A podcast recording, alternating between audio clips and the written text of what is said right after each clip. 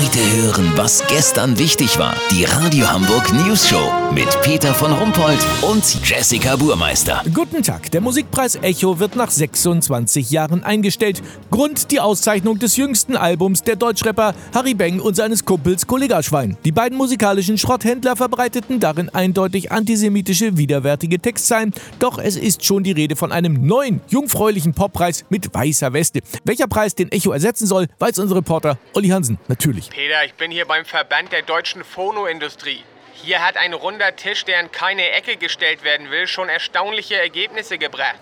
Der neue Preis soll wahrscheinlich Bello heißen. Der Bello wird einmal im Jahr in Eimsbüttel vergeben. Im Untergeschoss von Karstadt. Was? Bei Karstadt in der Osterstraße? Ja, weißt du, wo da die Thermoskannen stehen? Nee. Bei den Bialetti Espresso-Kochern.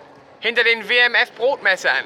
In dem Durchgang, der zu den Staubsaugerbeuteln führt. Ach so, ja, aber ganz ehrlich, Olli, ist doch jetzt eigentlich auch egal. Was ist denn neu an dem Preis, außer dass er bei Karstadt stattfinden soll? Also Karstadt hat das noch nicht bestätigt, Peter.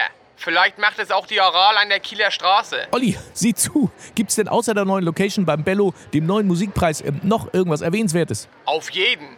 Damit es nicht wieder Skandale gibt, wird bei den Kategorien künftig gleich Tacheles geredet. Flucht nach vorn heißt das Motto. Neu ist zum Beispiel die Kategorie widerlichste antisemitische Textzeile.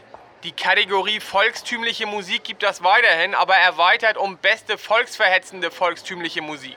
Dann gibt es noch den Bello Hip-Hop Urban Hirnloses Gereime sowie den Bello Verpfuschtes Lebenswerk National. Peter, lass so machen, das ist im Grunde alles noch nicht spruchreif.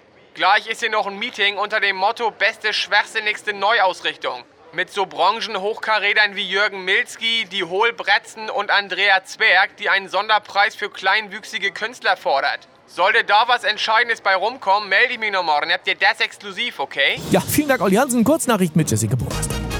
Deutsche Bahn, Unternehmen geht gegen Verspätungen vor und streicht Stellwerksstörung aus dem Vokabular der Zugführer.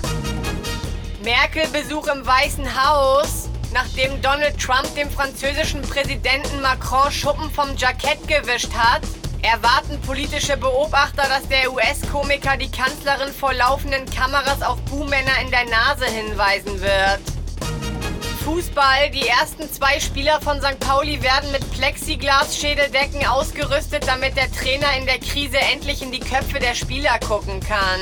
Das Wetter. Das Wetter wurde Ihnen präsentiert von Bello, die hirnrissige Alternative unter den Musikpreisen. Das war's von uns. Schönes Wochenende für einige, ein langes. Wir hören uns auch erst Mittwoch wieder. Bleiben Sie doof, wir sind's schon.